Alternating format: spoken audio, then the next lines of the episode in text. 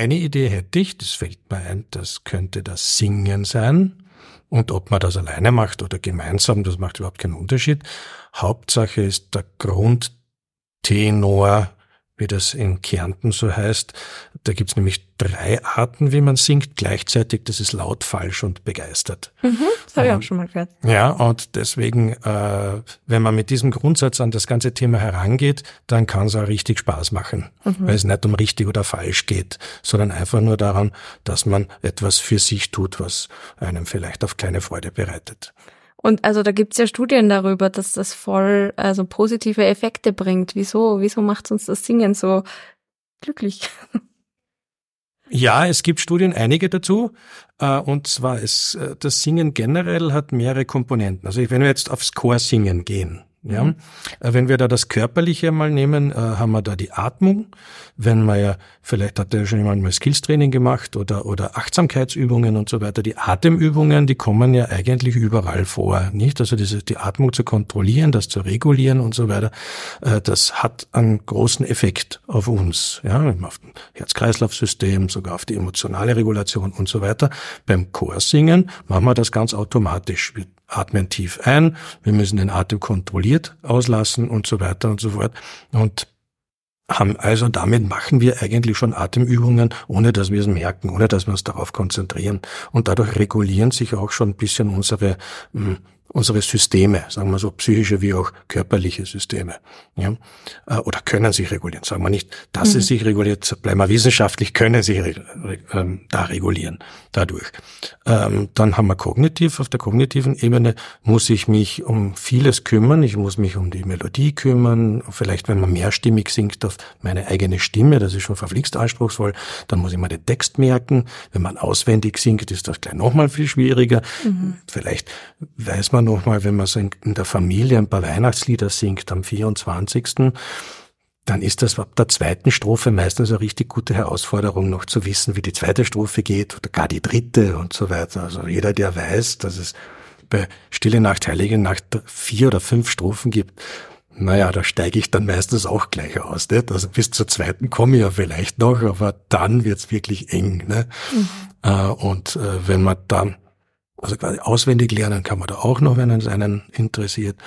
Und ähm, dann kommt man noch zu der, zur neuen Ebene, wenn man gemeinsam singt. Dann haben wir noch so ein, psychosoziales Feld. Wir Menschen brauchen ja andere Menschen. Ja, also alleine das, äh, so die, das Eremitendasein ist, ist, da sind wir nicht so gut aufgestellt, so von, von, der, von der Biologie her.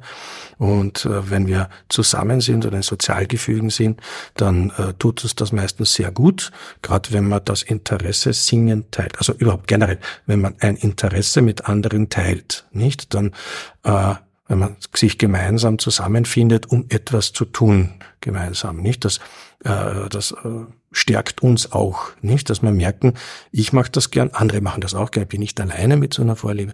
Und beim Singen ist das natürlich dann, oder wenn man Chor singt, ist das auch so. Ja? Mhm. Aber man muss ja nicht unbedingt in einem Chor singen, nicht? Man kann ja mit Freundinnen, Freunden singen und allein unter der Dusche singen ist immer gut. Also, ja. Ich wollte gerade sagen, notfalls einfach allein mit YouTube-Videos mit. Ja, genau, oder mit YouTube. Das ist ja auch das Tolle heutzutage an der Technik. Äh, man kann sich ja sofort was her äh, holen, nicht? Man gibt da was in Google ein oder auf YouTube ein, hat sofort was da und kann sich's aussuchen und da kann man natürlich mitjohlen und mitgrölen und äh, mitsingen, je nachdem nach Lust und Laune, nicht?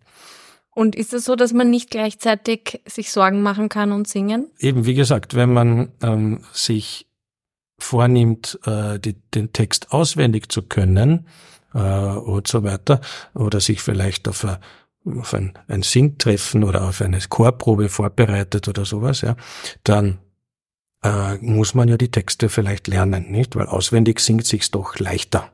Ja, also als Musiker generell, äh, erst wenn man vom Notenblatt weg kommt, dann fängt man musizieren an. Das ist, glaube ich, auch ganz was Wichtiges. Das heißt, wenn man Lieder nachsingen kann, das ist, das kann nicht mit Weihnachtslieder, sondern generell äh, Lieder nachsingen kann, dann ist das schon verflixt viel, was man machen kann. Hier muss man sich viel erinnern und so weiter und so fort. Das ist ganz was, ganz was, ganz was Essentielles, nicht? Also da muss man viele Gehirnregionen muss man da dabei haben.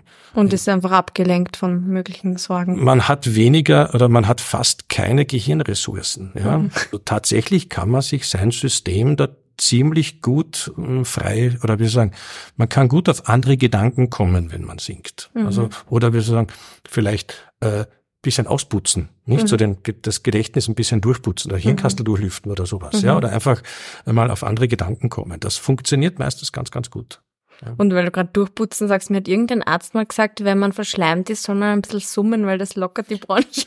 Das ist, das, das ist, ist, vielleicht in diesen Zeiten auch nicht das Ist, das ist, das ist tatsächlich wichtig. Äh, ähm, äh, das stimmt meiner Meinung nach auch. Also ich, ich kenne da aus dem Theater einige Tricks, wie Schauspieler oder Sänger, äh, wenn die ein bisschen indiszipliniert sind oder verschnupft sind in Weise, wie die das machen. Also jetzt heißen Tee trinken und mit Schal herumlaufen, das tun die sowieso dann ständig. Aber nein, äh, da gibt's den Trick, sich zum Beispiel auf den Kopf zu stellen, also Kopf statt zu machen. Für ein, zwei Minuten. Ja. Ist jetzt bitte nur für die, die wirklich geübt sind. Aber äh, für Sänger auch äh, eben äh, das Summen. Wenn ich summe oder wenn, ja, dann kann ich was tun, damit das für mich innen viel ganz laut ist. Mhm. obwohl ich ganz leise summe. Stimme, ja, also mhm, das ist das Innenohr habe.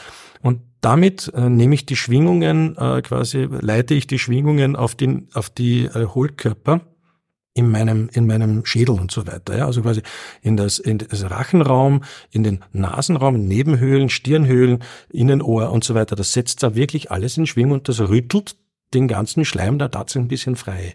Also das kann funktionieren. Na, und schaden kann es nicht. Also ja, also man kann das Ganze dann in den in Fluss kriegen. Mhm. Und wenn man jetzt irgendwie Interesse hätte, selber mal eine Musiktherapie auszuprobieren, ja. wo würdest du da die Leute für Infos hinschicken? Oder? Es, ja, da gibt's äh, zwei Homepages. Äh, erstens mal gibt's äh, die Liste der eingetragenen Musiktherapeutinnen und Therapeuten Österreichs im Gesundheitsministerium. Da gibt's die Musiktherapeutenliste, so heißt die. Und äh, wenn man äh, nach Bundesländern suchen möchte äh, und auch nach, nach ähm, Spezialfeldern, dann gibt's da die Seite vom äh, österreichischen Berufsverband der Musiktherapeuten. Das ist oebm.org. Musiktherapie wirkt. so wie alle anderen Therapieformen mhm. auch. Ja, und vielleicht für Leute, die nicht so reden wollen über was, gibt es dann genau, ein anderes Outlet man kann eben Dinge anders ausdrücken. Man muss nicht unbedingt sprechen. Mhm. Man kann das eben übersetzen auf eine musikalische Ebene.